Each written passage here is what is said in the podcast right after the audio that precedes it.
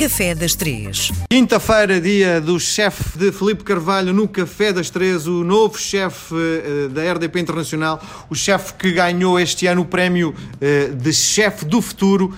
Agora vamos uh, falar sobre uh, os vinhos do seu restaurante, porque estamos no 50 Seconds, que é o restaurante que está na Torre Vasta da Gama, e quando se entra, parece que temos um portfólio gigante de, de vinhos, não é? O vinho é efetivamente também uma marca importante nos restaurantes em Portugal? Nos restaurantes, é, é, importante nos restaurantes em Portugal, como é importante na experiência que o cliente vem à procura para, para poder acompanhar a comida, não é? O vinho faz parte disto tudo também. Uh, seja nacional, internacional, o que for, mas aqui, aqui tenho o meu chefe sommelier, que é a pessoa realmente que está a parte de, tem esse trabalho árduo de tentar aconselhar o melhor vinho para, para a comida, ou às vezes tentarmos fazer o contrário e a pessoa escolher o vinho e nós fazermos a comida para, para o vinho. Uh, mas o Marco Pinto é, e o Diogo também, que são as duas pessoas que estão aqui responsáveis pela, parte, pela nossa parte de vinhos, sommeliers, uh, fazem esse trabalho. Eu normalmente, eu, é o que eu digo, eu não percebo muito de vinhos, sei dizer gosto ou não gosto, Uh, sei dizer se combina ou se não combina com os pratos, mas depois quando falamos tecnicamente, se calhar já, já foge um bocadinho de, das minhas capacidades ou do, do meu conhecimento. Sim, mas o Filipe, por exemplo, o Filipe disse-me agora uma coisa que me deixou estarrecido, que é o cliente é capaz de pedir uh, um vinho e só depois disso é que o Filipe vai criar um prato para aquele vinho, é isso?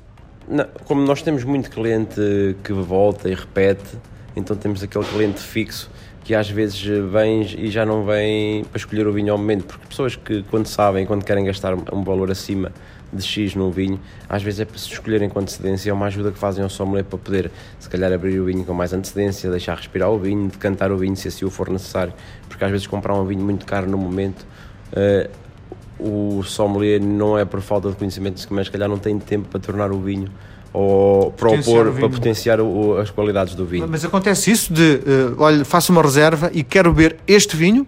Sim, sim, sim, sim. sim. Até acontece pessoas que nos telefonam e dizem, olha, hoje quero ver um vinho branco, quero ver um vinho tinto, uh, desta região de Portugal, ou desta região de França, ou de Itália, de onde for, uh, acham que me podem fazer alguma comida para me acompanhar estes vinhos, e quando isto é feito com tempo, temos todo o prazer em corresponder à expectativa do cliente.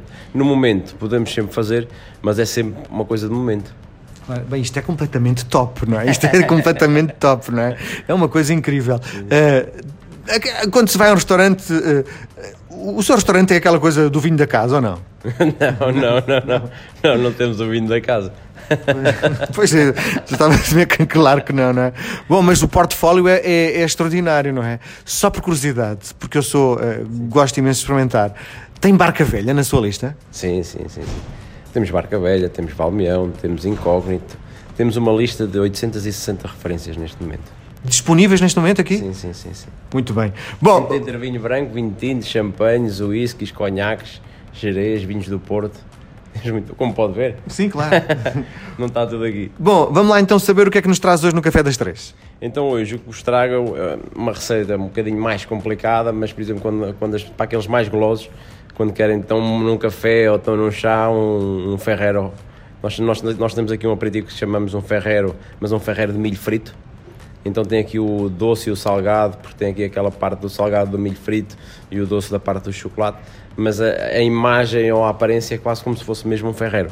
E o que é que isto leva? Isto leva uma base de um praline de avelã, que é uma pasta de avelã, feita 100% com avelã, leva uma manteiga de cacau para nos ajudar a, a tornar aquilo uh, mais maleável quando estamos a trabalhar, uh, uma cobertura de chocolate, leva o, o, milho frito, leva uma pasta de avelã também e sal.